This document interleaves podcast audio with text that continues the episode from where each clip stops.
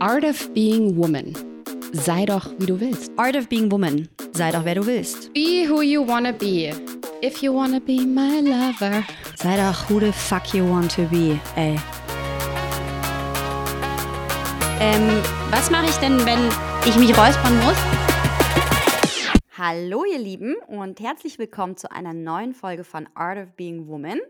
Ich sitze heute hier mit der lieben Rana an einem Montagmorgen, an einem sonnigen Montagmorgen, wohlgemerkt. Es hat nämlich die letzten Tage ganz, ganz viel geregnet in Wien. Und ich freue mich, dass wir es jetzt endlich schaffen, weil es ist tatsächlich eine ganze Weile her, dass wir uns gesehen und gesprochen haben. Du warst vor einiger Zeit Gästin bei unserem wunderbaren Festival Conscious mhm. Beauty. Und ich freue mich total, dass wir heute ein bisschen anknüpfen an deinen interessanten Workshop, den du mit uns gemacht hast und ein kleines bisschen mehr über dich und deine Arbeit erfahren. Liebe Rana, herzlich willkommen erstmal. Dankeschön, hallo zusammen. Ja, Sonne wünschte ich auch in Berlin. Hier gab es tatsächlich nur Regen. ja, ich habe gehört, dass das in Berlin gerade dieser Tage rar ist, aber es wird kommen. Es wird kommen. Ja, ich hoffe, ich hoffe. Ich freue mich sehr, dass wir es wirklich geschafft haben. Nach diesem wunderschönen Festival. Ja, Du, wie geht's dir, außer dass es in Berlin regnerisch ist?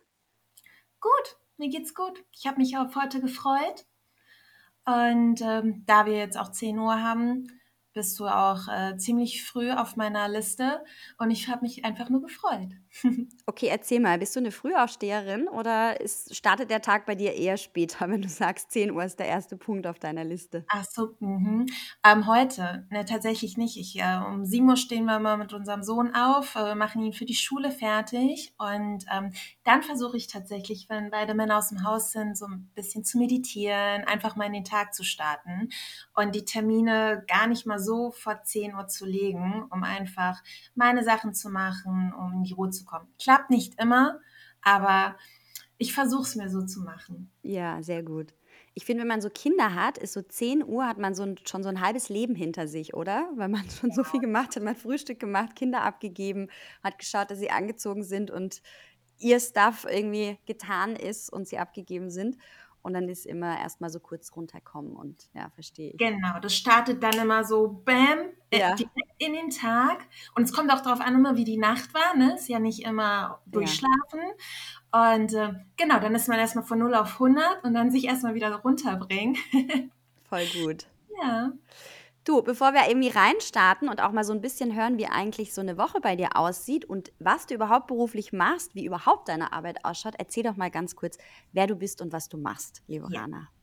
Also, wie gesagt, ich bin Rana, ich bin 41 Jahre jung, ich lebe in Berlin mit meinem Mann und meinem Sohn und äh, meine Wurzeln liegen im Iran. Ähm, ich bin als äh, kleines Kind nach Deutschland gekommen mit meinen Eltern und ähm, ja, bin hier aufgewachsen, habe in Deutschland meine Heimat gefunden und äh, in Berlin quasi meine Wurzeln mittlerweile. Und ähm, ich bin Female Empowerment Coach. Das bedeutet, ich supporte Frauen dabei, ähm, wieder echte richtig echte Lebensfreude und Leichtigkeit zu gewinnen, in die Selbstwirksamkeit zu kommen. Und dabei setze ich an bei Themen wie Selbstliebe, Selbstbild, Selbstakzeptanz und was möchte ich überhaupt? Und ich finde, das ist ein ganz großes Thema, weil das wird ja ganz viel überschattet von gesellschaftlichen Vorstellungen, unseren Erfahrungen als Kindern, was von uns erwartet wird und einfach wieder die Zurückführung zu sich selbst und zum Herzen, das ist äh, großartig. Voll schön. Genau. Also es hat schon alles natürlich total mit mir resoniert und ähm, Caro hat dich ja ein bisschen in unsere Community eingeführt, die ist heute nicht da und hat das natürlich auch aus einem gewissen Grund getan, weil sie gewusst hat, dass das einfach super zu unseren Themen auch passt. Ich finde es immer total spannend. Ähm, wir haben ja, also ganz, ganz viele von uns, sicher nicht alle, haben eigentlich einen ganz anderen Background. Wie bist mhm. du denn zu dieser Arbeit gekommen? Gab es so einen Schlüsselmoment in deinem Leben, wo du gesagt hast, das ist total wichtig, ähm, das will ich machen, da will ich was zu beitragen? Tatsächlich ja.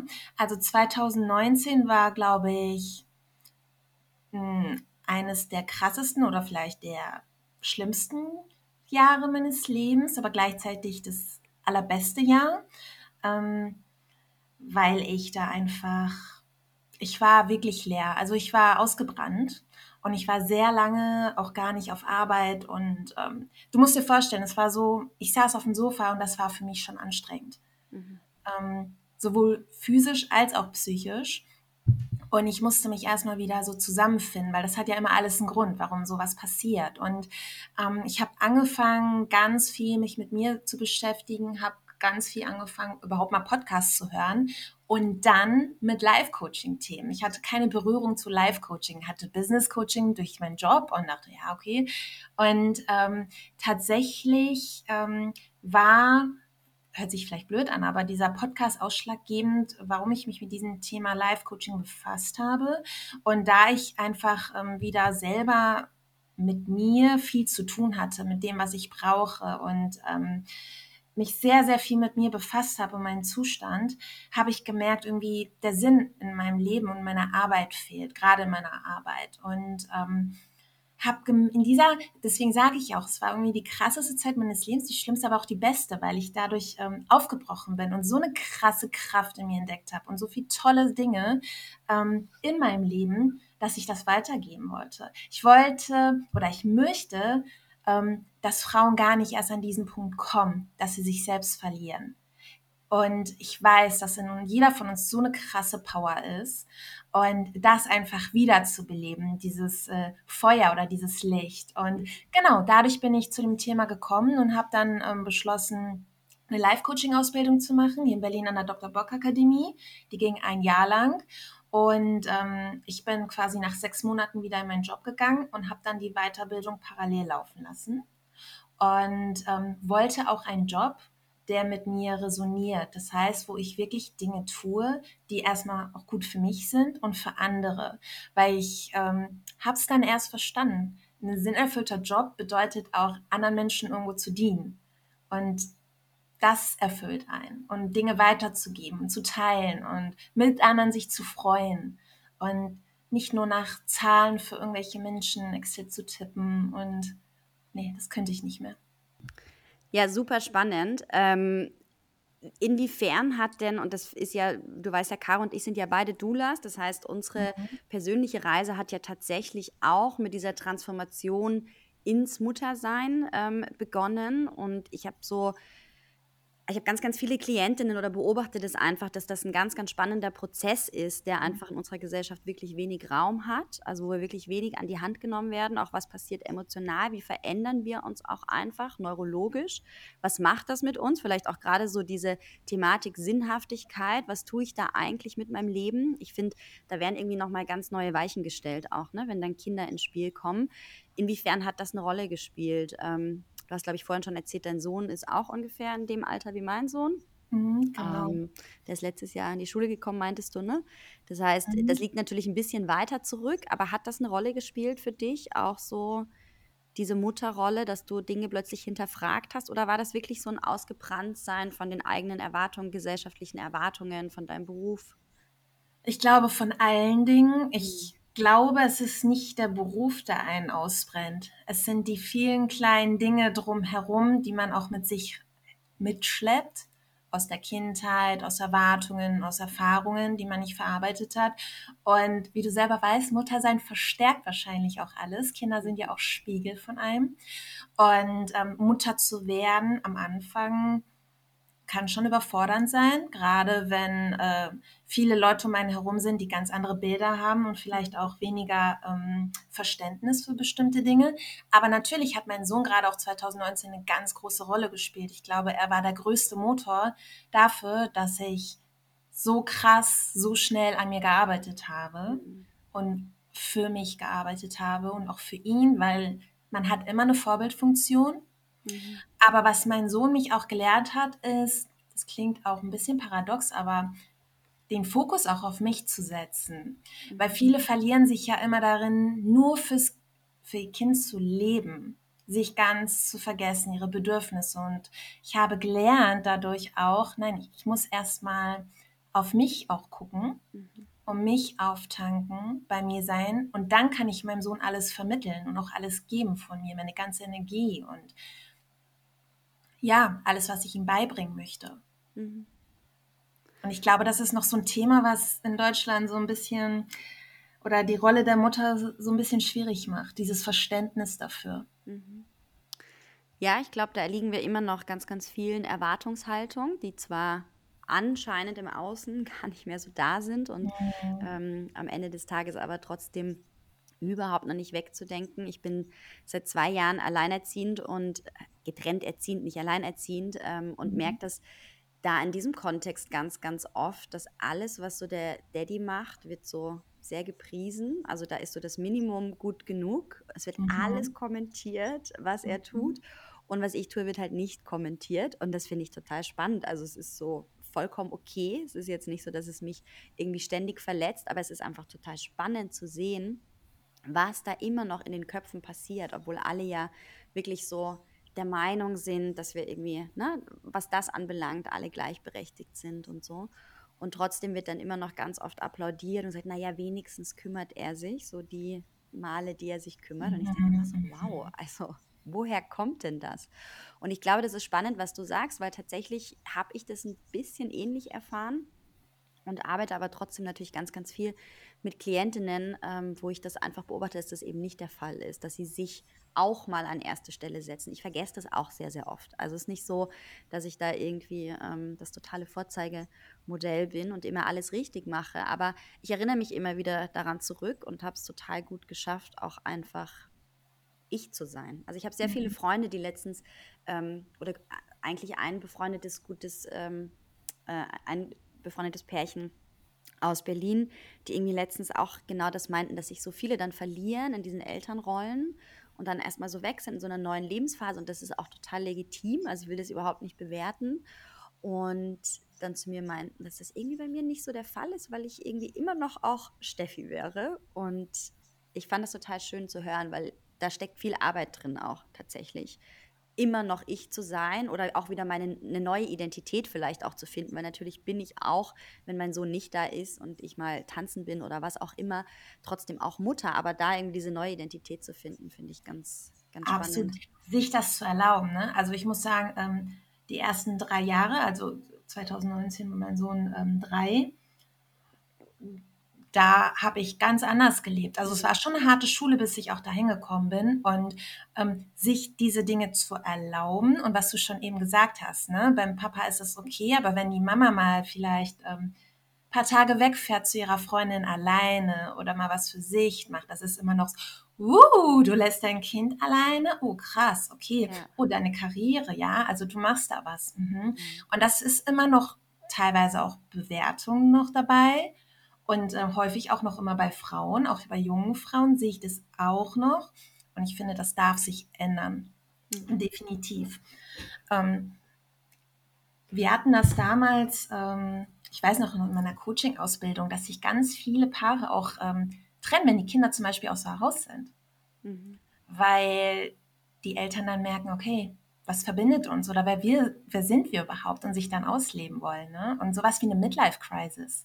Ähm, das sind ja auch Elemente davon, dass Menschen von Anfang an auch mal so ein bisschen auf sich wieder zurückblicken dürfen und gucken können, lebe ich wirklich das, was ich überhaupt möchte, um gar nicht an diesen krassen Punkt zu kommen, um alles direkt in Frage zu stellen. Weißt du, was ich meine? Ja, voll. Da sind wir eigentlich ja auch schon total mittendrin in deinem Thema, nämlich so Ja. diese Frage Personal Purpose und auch Mhm. gleichzeitig diese spannende Frage, und vielleicht ist es auch ein Trugschluss, vielleicht stimmt es auch gar nicht und du machst ganz andere Beobachtungen, aber dass es irgendwie gefühlt schon so ist, dass Frauen sich das immer noch weniger erlauben, wirklich dahin zu spüren und zu schauen, okay, was ist meine Aufgabe, was will ich wirklich? Vielleicht aufgrund dieser ganzen Care-Arbeit, die am Ende trotzdem noch ganz, ganz viel an uns hängen bleibt und Männer da vielleicht ein bisschen straighter sind, einfach auch früher schon, viel, viel früher schon irgendwie ihr Ding zu machen. Aber starten wir vielleicht mal mit dem ersten Teil, Personal äh, Purpose. Was, was verbirgt sich für dich dahinter? Was kann man sich darunter vorstellen? Also ich glaube, übersetzen können wir es alle, aber das Ganze hat ja eine äh, Metaebene irgendwie. Mhm. Ähm, mein Personal Purpose ist ja eigentlich auch meine Vision, ja, dass ich mir wünsche, so, dass Frauen wieder in ihre Selbstwirksamkeit kommen, so dass sie wirklich ihr Leben aus allen Möglichkeiten leben, in ihrer Kraft und sich wirklich ein erfülltes Leben aufbauen. Das bedeutet nicht egoistisch, aber wirklich, dass sie sagen können am Ende, ich habe aus dem Herzen gelebt und ich habe versucht, das auszuleben, was ich möchte. Und ich bin glücklich. Und weniger zu bereuen, nicht am Ende zu sagen, okay, ich war ähm, höflich, ich habe mich angepasst, das lief alles ganz toll, sondern nein, Mhm. ich habe vielleicht auch mal angeeckt, aber es war gut. Ich habe diese eine Erfahrung mitgenommen, es war schön. Und es ist wirklich mein tiefster Wunsch, weil ich selber so an einem anderen Punkt war, einfach, dass man dieses Leben auskostet. Mhm. Auskostet mit allem drum und dran, dass man Mut, dass Frauen wieder mutiger sind, Dinge zu verfolgen, die ihnen entsprechen, Dinge zu machen, die aus dem Herzen kommen, auch wenn es gesellschaftlich überhaupt nicht konform ist. Und da meine ich auch gar nicht äh, irgendwie Kindererziehung, sondern einfach, ich erlebe das ganz oft, dass Frauen zu mir kommen, die super erfolgreich sind und innerlich aber mega unglücklich. Und Resonanz oder die Folge davon ist häufig, dass der Job dann auch gar nicht mehr zu einem passt Mhm. weil das gar nicht das ist, was man möchte oder was man dachte, was einen glücklich macht. Und das ist immer so diese Ebene zwischen Kopf und Herz, ne? Und dann merkt man erstmal, was für ein Unterschied ist. Und die Menschen mehr oder gerade Frauen wieder in ihre Intuition zu bringen, das ist ja unsere Superpower. Diese Intuition, unser Herz und darauf mehr zu hören Mhm. und dem zu folgen. Ich merke das ja manchmal selber, dass mein Kopf was komplett anderes will als mein Herz Mhm. und dass es dann so ein Kampf ist, weil ich so gelernt habe, im Kopf zu sein und ich mir sage, nein, es ergibt zwar gar keinen Sinn, aber ich mache das jetzt einfach anders. Mhm. So wie es sich wirklich gut anfühlt. Mhm. Und einfach wirklich in diese Leichtigkeit zu bringen, diese Selbstbestimmung, einfach wirklich Selbstbestimmung. Und dazu gehört halt einfach auch viel Reflexion ne? Mhm. und Erlaubnis, sich ganz viel zu erlauben. Aber es ist cool. und schön. Ja, und ich, ich finde spannend, ähm, weil du jetzt auch gerade, klar, und als Life-Coach ne, geht es ja darum, ganz, ganz viele Ebenen aus dem Leben irgendwie mit einzubeziehen Mhm. ähm, und zu schauen, okay, wo bin ich denn glücklich, zufrieden, Mhm. wo passt es, wo fühle ich mich erfüllt und wo sind vielleicht so Baustellen, wo man einfach noch so ein paar Schrauben drehen kann und schauen kann, dass sich Dinge verändern. Und ich finde spannend, wirklich auch mal zu schauen, wie das alles so ineinander greift. Und ähm, dass wir uns natürlich manchmal im Laufe des Lebens einfach verändern und dann vielleicht gewisse Dinge nicht mehr zu uns passen. Egal, ob das jetzt ein Job ist oder ja, vielleicht einfach ähm, eine Wohnung, ein, ein Standort, wo man lebt oder Freundschaften. Und ähm, überhaupt sich mal zu trauen, hinzuschauen, okay, wer bin ich denn, was macht mich aus? Auch weil du gerade gesagt hast, so dieses höfliche, diese Höflichkeit, dieses höfliche Mädchen, das ist so in uns allen drin. Das ist total krass, sage ich jetzt einfach. Ähm, ich habe letztens eine sehr, sehr schöne Podcast-Folge mit der Michaela Aue aufgenommen, sowohl für unseren Podcast als auch für ihren Podcast. Und wir haben erst unseren Podcast aufgenommen und gleich in Folge danach eben ihren. Und ich war schon so ein bisschen müde einfach Mhm. und habe so gemerkt, dass so die Kontrolle, die ich irgendwie vielleicht auch so ein bisschen angelernt habe, Dinge zu sagen, wie ich vielleicht glaube, dass es sich gehört, wenn wir über gewisse Themen sprechen, dass die einfach so, ja, die habe ich fallen lassen, weil ich einfach schon in einem ganz anderen Modus war, weil wir auch schon total lange geredet haben und dann wird man Mhm. ja auch ein Stück weit freier. Und als wir fertig waren mit der Podcast-Folge, habe ich kurz so gedacht, okay, war das zu straight? War das manchmal zu direkt, zu klar, zu deutlich, vor allem wenn es um das Thema Feminismus geht? Und danach haben ganz, ganz viele Leute geschrieben und auch ganz viele Freunde von mir sind irgendwie gekommen und meinten so, es war so schön, dass du einfach die Sachen so klar ausgesprochen hast und Mhm. teilweise vielleicht auch dann wieder, ne, das kleine höfliche Mädchen in mir, in meinem Verständnis ein bisschen derb. Und ich finde das so spannend. Ich mache so lange schon so Persönlichkeitsentwicklung, ähm, habe auch ganz viel durch diese Reise ins Muttersein auch so ein sehr personal Purpose irgendwie für mich gefunden, habe irgendwie alles einmal umgekrempelt in meinem Leben, auch beruflich. Und finde es dann trotzdem spannend, wie sehr so diese Stimme im Kopf dann immer noch da ist und sagt, okay, das war vielleicht zu viel so. Und ich denke mir so, ja, wer definiert das denn? Vor was habe ich denn Mhm. Angst? So, aber es ist eben dann trotzdem immer noch so dieser Gedanke, ähm, ich versuche das nett zu verpacken, damit sich niemand oder damit sich alle wieder drin finden. Ich glaube, das ist immer so das. Es geht gar nicht so sehr darum, dass ich denke, irgendjemandem könnte ich damit wehtun, aber eher so dieses Gefühl, so man will es allen so ein bisschen recht machen. Das ist ja so ein Frauenthema, oder? Genau. So. Und sichtbar, ne? Es Genau. geht ja ganz viel um Sichtbarkeit. Ich meine Ja. damit nicht nur Sichtbarkeit auf Social Media, sondern sich zeigen, Ja. wer man ist. Und das erfordert halt Mut. Und du sagst, du hast diese Stimme im Kopf und ähm, du wirst aber aufmerksam drauf. Das ist ein ganz großer Vorteil. Viele von uns hören das und oder hören es gar nicht und Mhm. leben danach.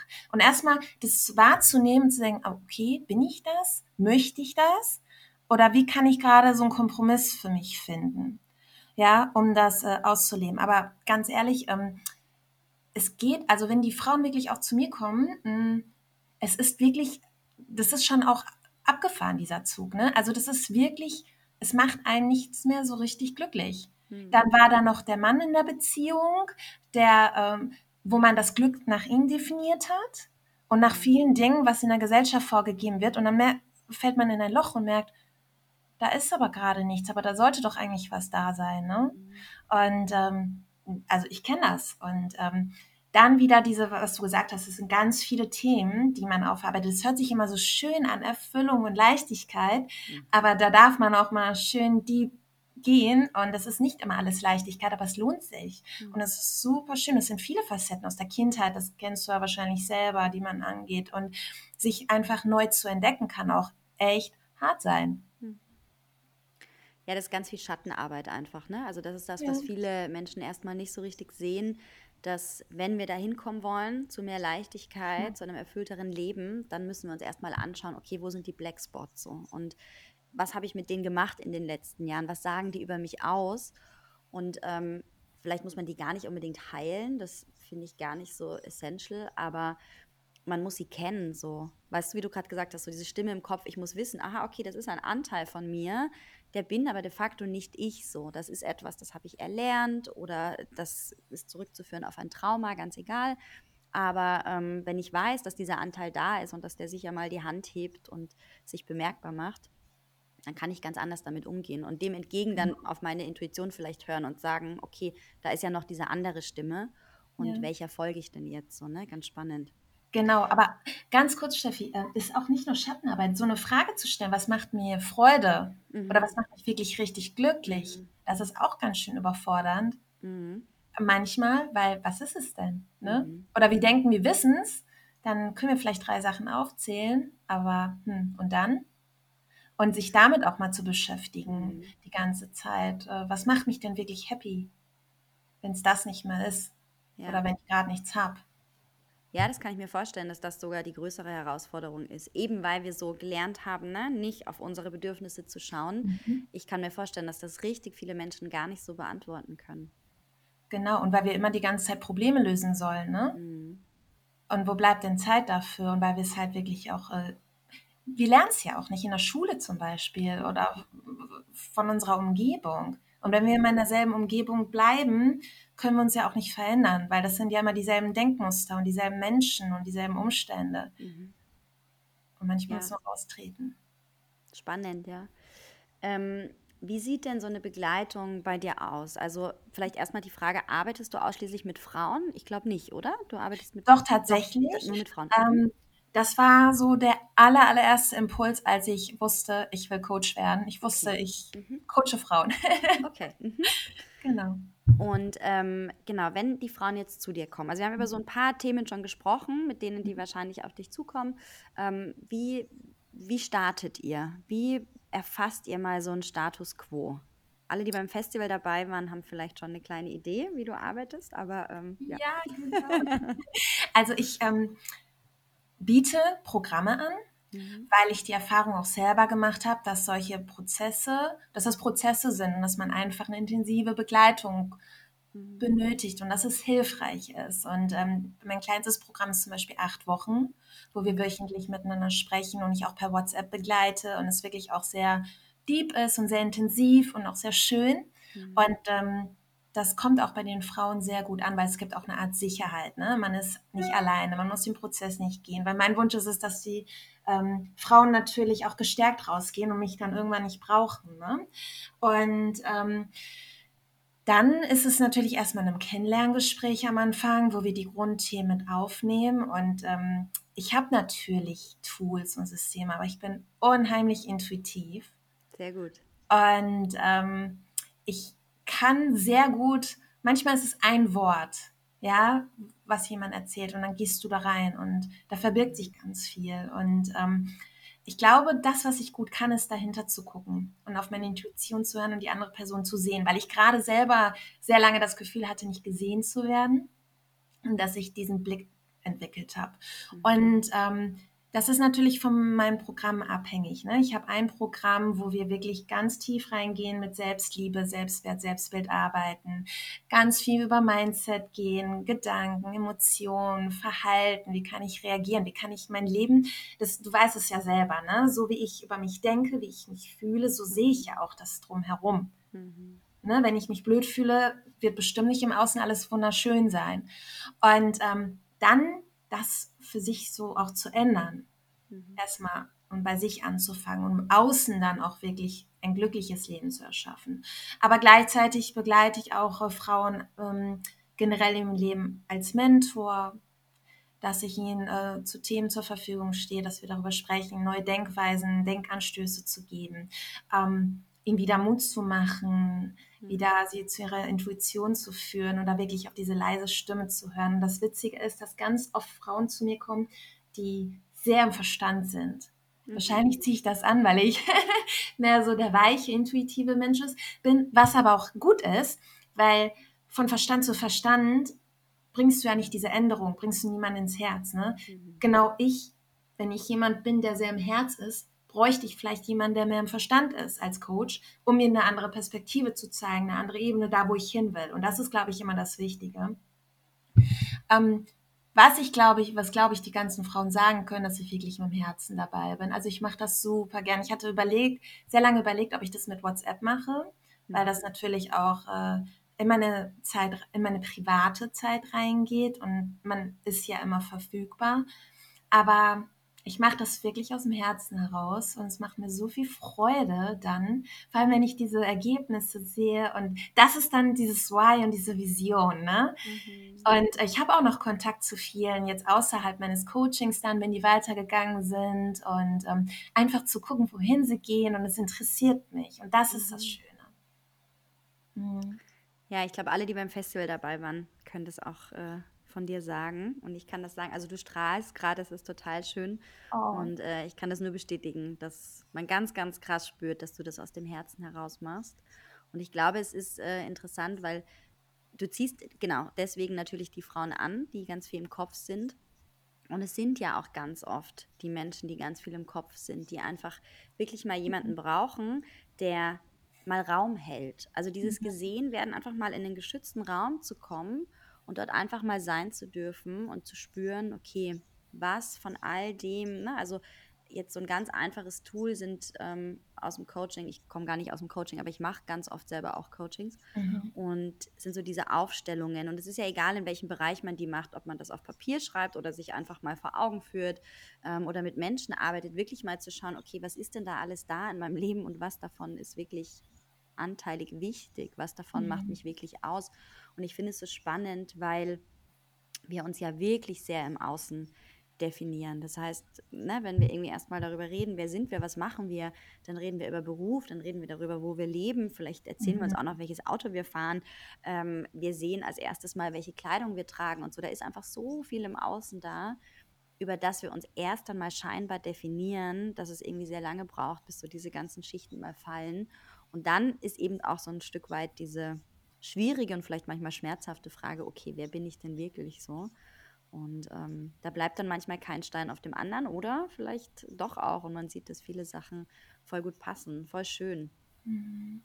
Man kann ja auch diese Steine, die wegfallen, man kann sich ja da einen schönen Weg draus legen. Ne? Also es ist, es geht immer nach vorne mhm. und einfach diese Hoffnung nicht aufzugeben, nach vorne zu gehen und ähm, sich erlauben, nicht nur der Status zu sein, nicht nur dieser Job zu sein, dieser Jobtitel zu sein, die Gehaltsrange zu sein, sondern auch der Mensch, der sich dahinter verbirgt.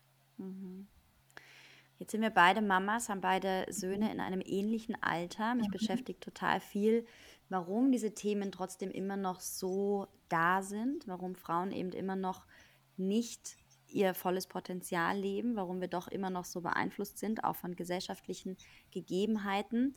Ähm, und ich frage mich dann immer, wie erziehe ich denn einen Mann, der seinen Teil dann später dazu beitragen wird? Ähm, hast, wie, wie machst du das? Wie ist es für dich, wenn du so an das große Ganze denkst, an die mhm. Zukunft denkst und dann natürlich zeitgleich auch diesen kleinen äh, Jungen begleitest auf dem Weg dahin, Frauen nochmal anders zu sehen, weil ich also es gibt natürlich jetzt überhaupt nicht so diese Thematik, da sind die Männer und die sind schuld, Mhm. Zero, ne? Ich glaube, da sind wir uns einig, darum geht es Mhm. auch gar nicht und ich will auch gar nicht immer in dieser Dualität sprechen, Männer, Frauen. Ähm, aber nichtsdestotrotz ist da natürlich ein großes Privileg auf deren Seite und ähm, nicht, dass sie das bewusst gewählt hätten, aber die Frage ist, okay, wie kann man die auch sensibilisieren, ein Stück weit Mhm. da eine Veränderung beizutragen, Frauen mit zu empowern, weil wir können uns untereinander empowern, das tun wir ganz viel und das finde ich auch total schön, diese Solidarität und Schwesternschaft wirklich zu erleben und zu Mhm. sehen, was da wirklich da ist. Ganz schnell, nämlich aus dem Herzen heraus. Das finde ich total bewundernswert. Und ich habe ganz, ganz oft irgendwie Männer auch in meinem Umfeld, die so fragen, okay, wie können wir denn supporten, was kann man denn machen? Ähm, wir sind ja eh auch Feministen und ähm, Mhm. sehen euch. Und ich finde es aber spannend, dass da halt trotzdem noch so ganz, ganz viel Defizit trotzdem da ist. Wie siehst du das? Total, ganz spannend, deine Frage. Ähm, erstmal auf meinen Sohn bezogen. Ich glaube, ganz viel durch Vorleben, auch Hm. in der Beziehung zu meinem Mann. Wie, wie teilen wir alles auf? Was für ein Team sind wir? Dass Mama auch mal weggeht, dass Mama auch sich weiterbildet, dass Mama ähm, jetzt ihre Coachingstunden hat und Papa sich um den Sohn kümmert. Also was ich auch mit mir vorlebe, wenn ich manchmal sage, ich brauche jetzt mal eine Ruhepause oder ich gehe jetzt mal spazieren. Und ähm, ich spreche auch ganz viel mit meinem Sohn. Mhm. Ich versuche ihm ganz viel Empathie mitzugeben und ähm, auch über Themen wirklich direkt zu gehen. Ähm, ich habe ja gesagt, dass ich aus dem Iran bin. Ich will jetzt auch gar nicht so vorweggreifen, aber ähm, er fragt mich natürlich, wenn ich zu einer Demonstration gehe, warum ich dafür losgehe. Und ich versuche ihm das halt zu erklären, dass nicht alle Frauen dieselben Rechte haben und das nicht äh, so ausleben können. Und das ist ganz spannend zu sehen, dass ein kleines Kind, was noch, sage ich mal, unbefleckt ist, das gar nicht alles verstehen kann. Ja, warum ist da ein Mensch, der für den Krieg verantwortlich ist? Warum gibt es Menschen, die Frauen das und jenes nicht erlauben? Hm. Und ähm, ich glaube, wenn wir alle unsere Vorbildfunktion wahrnehmen, unseren Kindern tatsächlich auch nicht nur was sagen, sondern auch tatsächlich vorleben, das ist ganz, ganz wichtig, weil Kinder ja über Beobachtung gehen, dann Hm. haben wir schon einen großen Teil dazu beigetragen. Und ähm, ich glaube, das ist ein ganz kleines Stück vom Puzzle, weil es gibt ganz viele Eltern, die das anders machen, aber auch ein kleiner Stein bringt irgendwann große Steine zum Rollen und da bin ich mir sicher und ganz viel darüber auch so über solche Themen sprechen, weil das ist spannend, was du sagst. Ähm, in meinem im Bekanntenkreis gibt es auch noch Männer, die gerade auch im Job sagen, ja, dann hat die Frau aber den Job bekommen, obwohl ich hier viel länger war. Mhm. Aha, okay. Mhm. Die Frau hat aber auch vielleicht ihren Weg, ist sie auch ihren Weg gegangen, ja, Mhm. und äh, hat dies und jenes gemacht und das in unserem Alter, ja, und das Mhm. finde ich auch noch sehr erschreckend.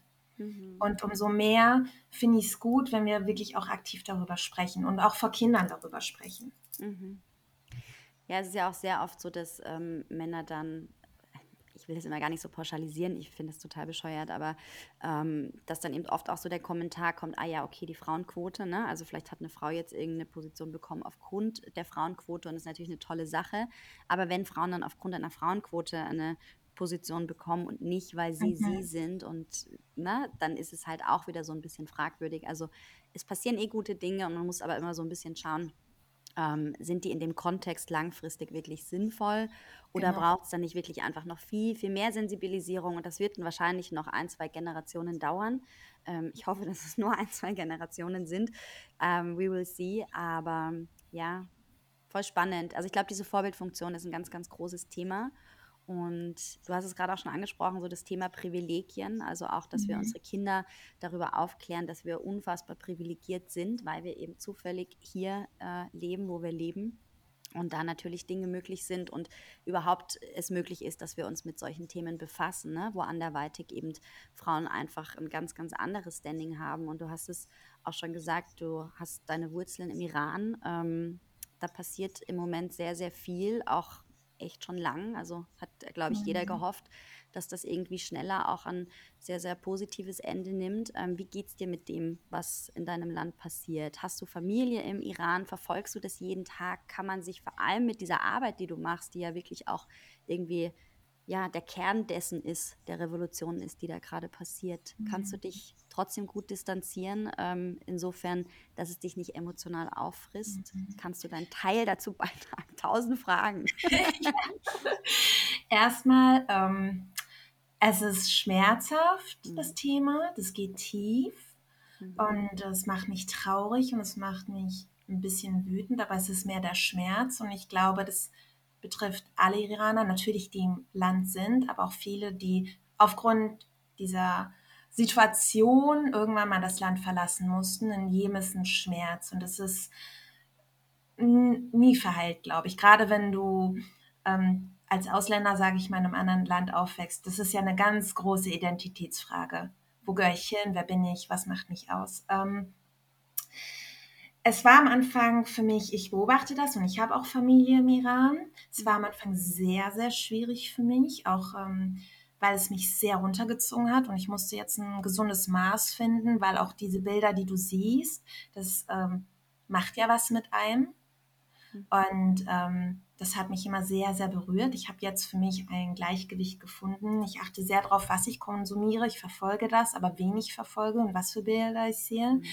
Und ähm, ich rede auch darüber, weil ich habe das Gefühl, es ist sehr ruhig geworden, aber es ist nicht ruhig im Land. Es wird einfach nur nicht Bericht erstattet. Und ich finde, es ist wichtig, darüber zu sprechen, weil ähm, gerade in diesen Zeiten, wo hier alle über Hashtag Female Empowerment gehen, ja, ja das mal auch auszuleben. Und ähm, ich hatte halt sehr lange das Gefühl, dass ähm, dieses Female Empowerment nur in diesem Business-Kontext gelebt wird, gerade in einem privilegierten Land wie in Deutschland oder in der Bubble, in der ich bin.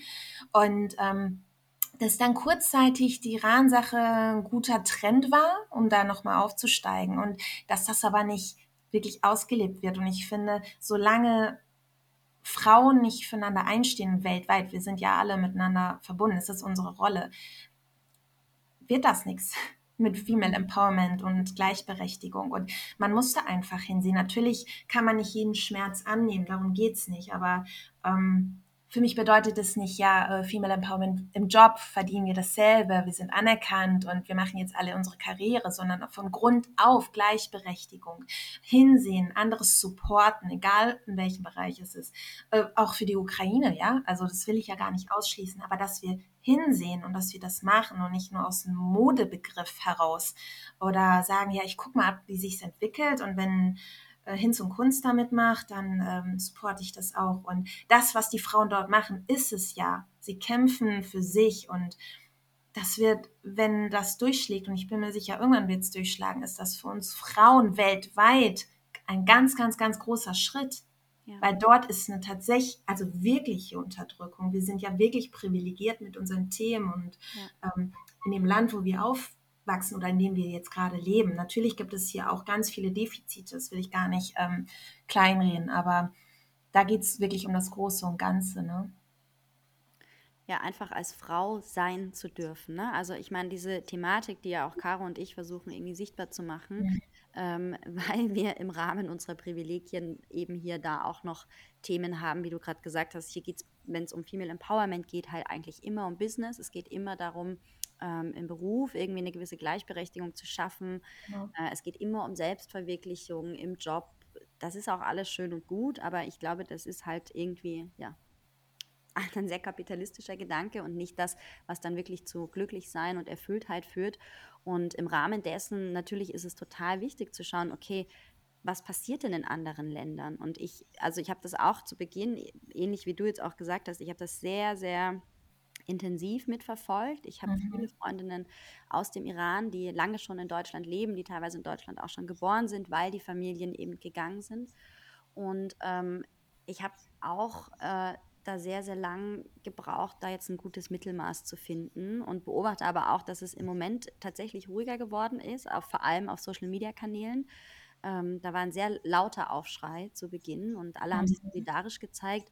Und ich finde es dann immer irgendwie ich will es gar nicht so beurteilen. Ich kann gar nicht sagen, wie, also ob ich es traurig finde oder spannend oder was auch immer. Es ist einfach oft so. Es war mit der Ukraine so. Es passiert immer, ne, wenn dann einfach ein Thema sich sehr lang zieht, dass man irgendwann schauen muss, okay, wie distanziere ich mich davon? Und ich glaube, wichtig Mhm. ist, dass wir eben trotzdem nicht leise werden. Es ist natürlich völlig in Ordnung, dass wir nicht morgens aufstehen können und diese Medien ähm, konsumieren in einem Ausmaß, dass es uns nicht gut tut. Aber ich glaube, wichtig ist, dass dieses Thema eben sichtbar bleibt, dass wir nachfragen, was passiert denn da und dass wir auch von der offiziellen Medienberichterstattung erwarten, dass dort einfach berichtet wird, ne, was passiert. Und Absolut. das kommt halt viel zu kurz. Und ich denke mir so, hey, das ist einfach nicht in Ordnung. So.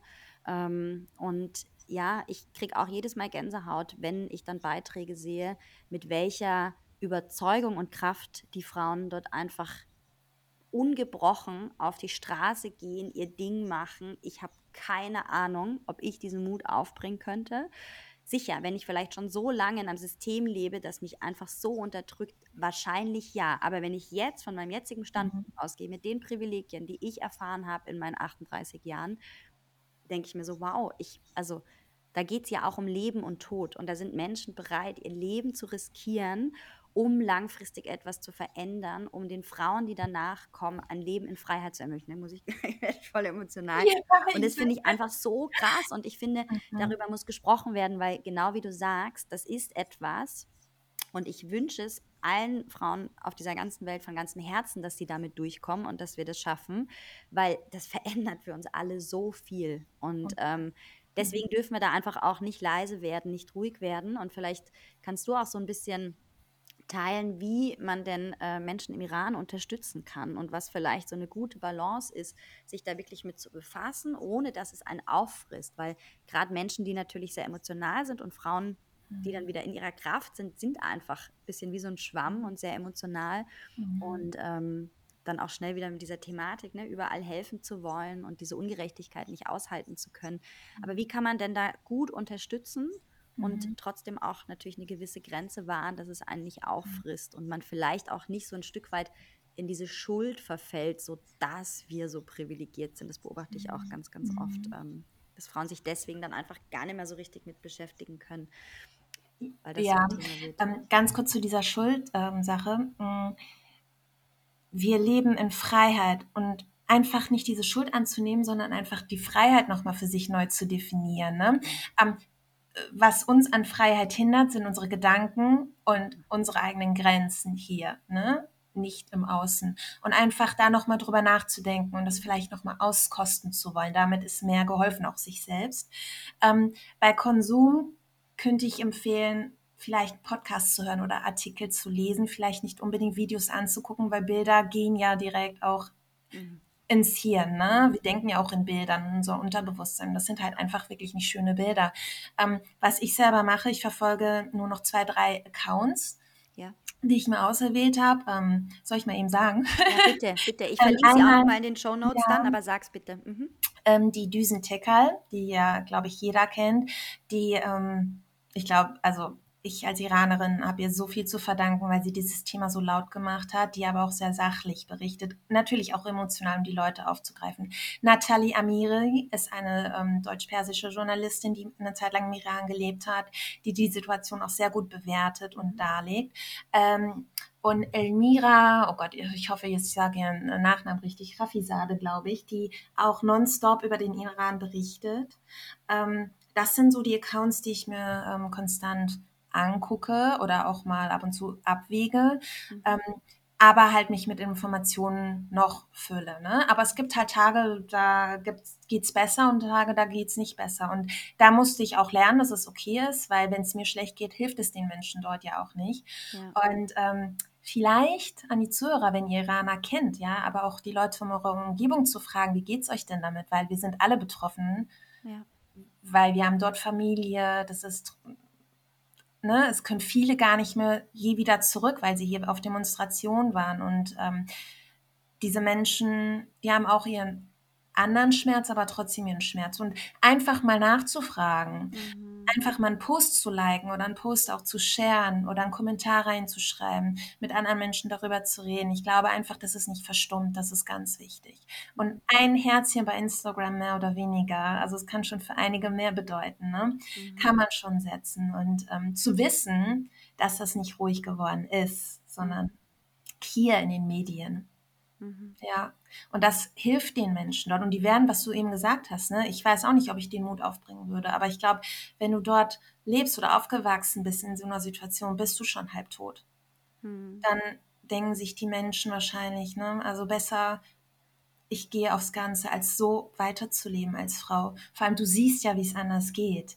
Ja. Und deine Eltern wissen ja, wie es anders war. Und du lebst da in, das ist, im Iran ist es eine, du führst quasi zwei Leben. Eins zu Hause und eins auf der Straße. Und zu Hause und auf Festen ist alles emanzipiert, da hast du kein Kopftuch, da bist du gleich, du hörst westliche Musik und du magst alles, aber nach außen, du darfst nicht alles sagen, du musst ein Kopftuch tragen, du wirst aufgefordert, wenn du dich äh, unangemessen gekleidet hast, auch ich, als ich mal da war. Und ähm, das ist natürlich äh, jegliche Form von Freiheit und Ausleben und Identifikationsfindung, Selbstbestimmung, obwohl ich sagen muss, dass die Frauen dort alle sehr dahinterhergehen, ne? Äh, von der Bildung her, dass sie nichts nachstehen wollen. Aber es ist das System, was es nicht zulässt. Mhm.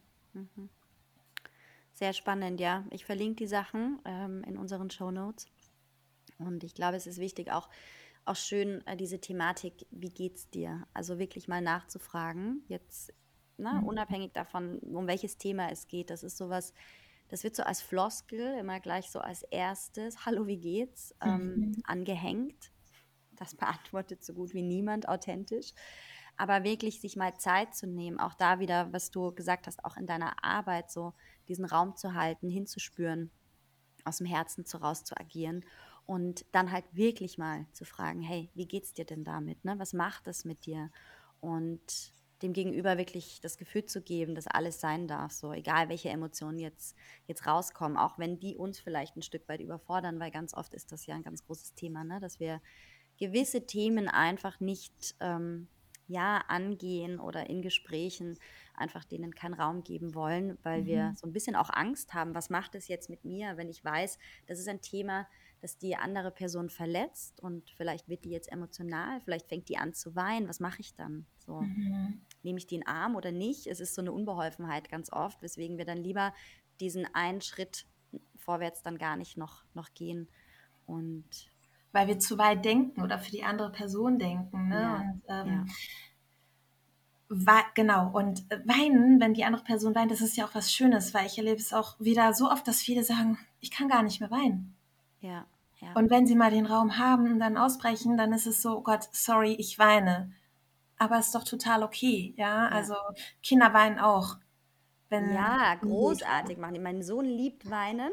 Und dann, wenn er eine halbe Stunde geweint hat, sagt er irgendwann, oh nein, Mama, jetzt, jetzt hört's auf. Und ich so, ja, ist doch nicht so schlimm. Ach, ich weine doch aber so gerne. Ich will nicht, dass es schon aufhört. Finde ich herrlich. Oh. Ähm, und ich glaube, dass viele Erwachsene das tatsächlich nicht mehr können, weil wir auch da wieder ne, konditioniert gelernt haben, wenn jemand weint, kommt jemand und bringt dir ein Taschentuch und trocknet deine Tränen so. Und mhm. ich versuche da ganz bewusst, wenn mein Sohn irgendwie traurig ist und weint, diese Tränen nicht zu trocknen. Ich bin da und halte ihn und gebe ihm mhm. Raum aber nicht irgendwie zu verlangen oder in irgendeiner Art und Weise ihm nahezulegen, doch jetzt aufzuhören, so, weil es mir vielleicht unangenehm ist, weil ich es nicht mehr aushalte oder weil wir im öffentlichen Raum sind.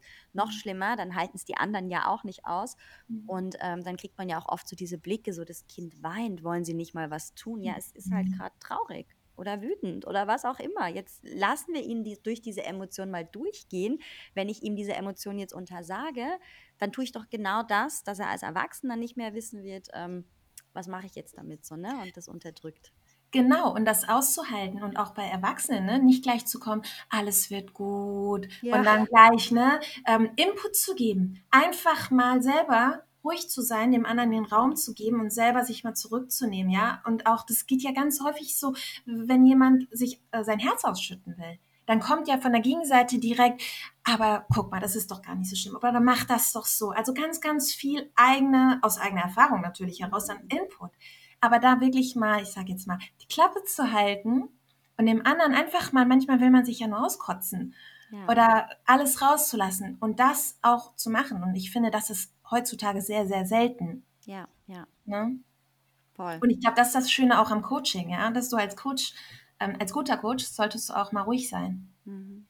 Ja, wirklich dieses Raum halten. Ne? Erstmal schauen, mhm. was ist denn bei der anderen Person da und ähm, das erstmal wirken zu lassen, so. Weil ganz oft haben Menschen ja auch ganz, ganz viele Antworten schon in sich, so, ne? Und es braucht wirklich einfach mal diesen Raum, dass sie selber so merken, ah, okay, jetzt sehe ich das mal ausgesprochen vor mir und ähm, spüre da rein. Das ist auch total spannend. Mhm. Rana, erzähl mal, was sind so deine aktuellen Projekte und wo und wie können die Frauen dich finden, wenn sie mit dir arbeiten wollen? Die lieben Frauen, die können mich ähm, auf Instagram finden. Ähm, auf meiner Website hartlo.de, ähm, über LinkedIn.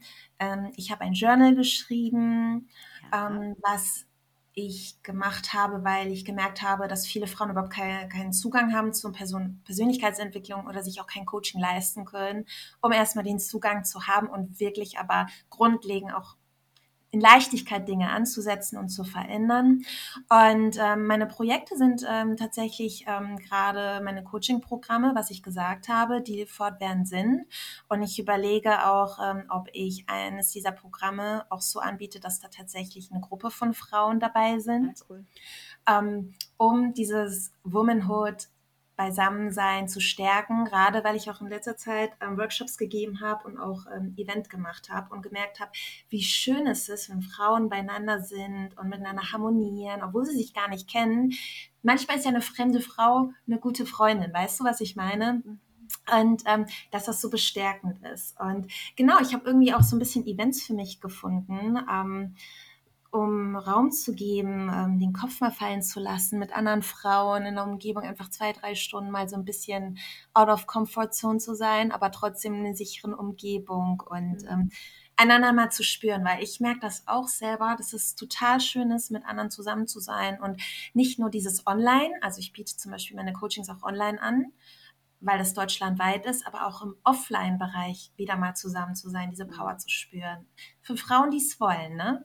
Ähm, muss man auch dazu sagen. Es ist immer so ein Schritt, oh Gott, man kennt die Person nicht, aber man ist danach so scheiß stolz auf sich. und das ist so ein schönes Gefühl, da will man Bäume ausreißen und dann gewinnt man Selbstvertrauen und ähm, genau. Total. Ähm, du sagst auf jeden Fall Bescheid, sobald du neue Projekte hast, Programme sehr, hast. Sehr das äh, teilen wir super gerne. Und was ich dazu auch sagen kann, gerade so, zu so Offline-Events, auch mit anderen Frauen im Kreis zusammen, es ist manchmal total schön, ähm, auch so inspiriert zu werden, nämlich zu sehen, ah, die Frau hat ein Thema, das spricht sie gerade aus, weil sie vielleicht schon einen Schritt weiter ist, mhm. gedanklich. Mhm. Und eigentlich habe ich dasselbe Thema oder vielleicht habe ich es bis dato gar nicht gewusst und dann macht so aha, ne, wenn man die anderen mhm. Frauen sprechen hört, ähm, weil wie wir vorhin gesagt haben, es liegt so ganz viel im, Unter, äh, im Unbewussten einfach. Also ganz, ganz viele Sachen, weißt du, wenn man sich dessen schon mal bewusst wird, okay, da sind die und die Anteile und der und der Anteil hat gerade die Oberhand und trifft Entscheidungen, dann ist das das eine. Und manchmal sind diese Anteile aber so unbewusst, dass es total spannend ist, dann wirklich mal in so einem Kreis zu sehen, okay, was haben denn vielleicht andere für Themen? Ähm, mhm. weil ich beobachte, wir haben schon alle auch ähnliche Themen. Wir sind alle ähnlich sozialisiert, so das ist gar mhm. nicht so, gar nicht so schwer, auch tatsächlich einfach mit ähnlichen Themen konfrontiert zu sein. Genau. Und und das Thema Nahbarkeit, ne? Auch ja. ähm, wenn ich solche Events zum Beispiel auch selber mache, ist es auch mir wichtig, ich bin nicht nur der Coach, ich bin auch eine Frau, ich bin auch mhm. nahbar, ich habe auch meine Themen, ja, das preiszugeben und dann zu zeigen, wir sind alle ähnlich, weil ich mich früher auch selber ganz oft alleine gefühlt habe, ähm, weil keiner sein Gesicht gezeigt hat, auch schon als Kind. Ne? Mhm. Und ähm, deswegen ist mir das so wichtig, dass wir alle trotzdem uns nahbar zeigen auf einer Ebene und sehen, ah, der andere hat auch den Schmerz, vielleicht von wem anders erfahren, aber ne, wir, unsere Herzen wurden alle mal gebrochen. Von einem Mann, von einer Frau, keine Ahnung. Toll, ja. Ja, stimmt total.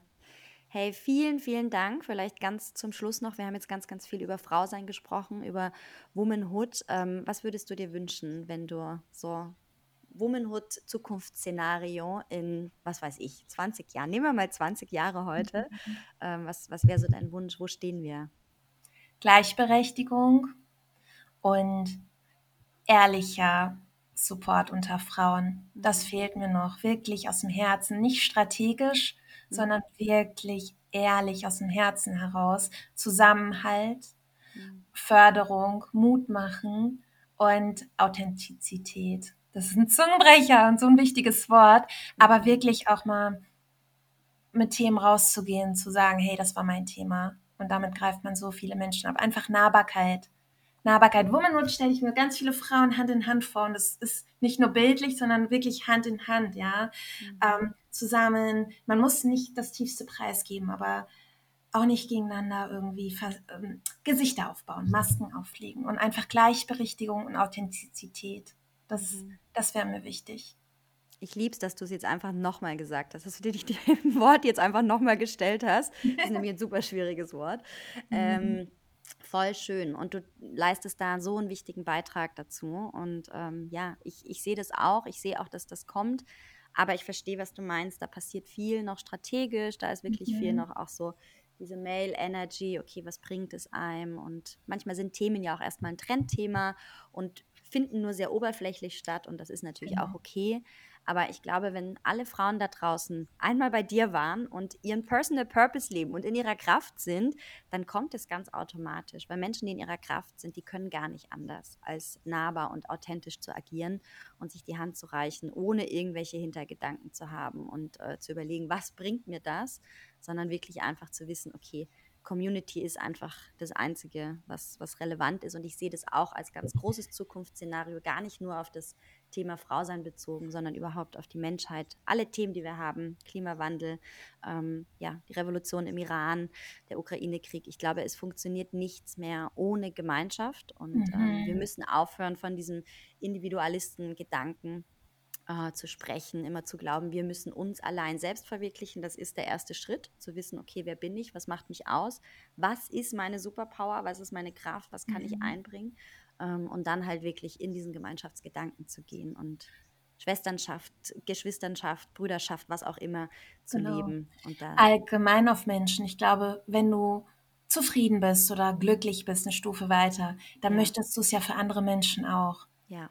Nur unzufriedene Menschen wünschen anderen Neid, Missgunst und so weiter, ja. Und ich glaube, wenn alle ein bisschen mehr bei sich sind, ein bisschen mehr zufriedener, das ist ein Dominoeffekt für Männer, Frauen, einfach für die Menschheit, ja. ja. Und äh, gerade die Nahbarkeit, was du gesagt hast mit den ganzen Themen, man ist ja so häufig überfordert und dann einfach zu sagen, hey, ich bin gerade auch überfordert und ich glaube, das ist total normal. Das kann schon manchmal so erleichternd sein, einfach das zuzugeben und das würde ich mir einfach auch wünschen. Ja. Deswegen ist das auch so toll, was ihr macht. Ja. Ich wünschte, es hätte es noch viel früher gegeben. ja, be besser spät als nie, oder? Genau. Wir haben das genau. ja auch aus dem Bedürfnis heraus äh, gegründet, weil wir gesagt haben, es wäre so schön, wenn das da schon da gewesen wäre, als wir es gebraucht hätten. Aber alles gut. Wenn wir jetzt Menschen inspirieren, Frauen inspirieren, Absolut. ist das 1000 zu 1. Hey Rana, vielen, vielen Dank. Es war ein total schönes Gespräch. Ähm, ich muss Danke. dir einfach mal sagen, dass du eine unfassbar beruhigende Art hast. War eine ganz schöne Ausstrahlung. Danke. Ich gehe jetzt ganz, ganz entspannt und voll Energie auch äh, zu meiner Klientin. Ich habe jetzt eine Dula-Klientin. Und ähm, ja, ich wünsche dir einen ganz, ganz schönen Tag und danke dir von Herzen für dieses Liebe Gespräch. Danke für die Einladung, dass ich bei euch sein durfte, bei diesem wunder, wunderbaren Festival wirklich, was auch, wo man so viel Herz gespürt hat. Mhm. Und Authentizität. Ja! Jetzt beim dritten Mal war es einfach völlig ja. Sehr gut. Okay, hier mein Mikro die ganze Zeit. vielen, vielen, vielen Dank. Und schön, dass ihr das macht, was ihr auch macht. Danke. Ciao. Thank you.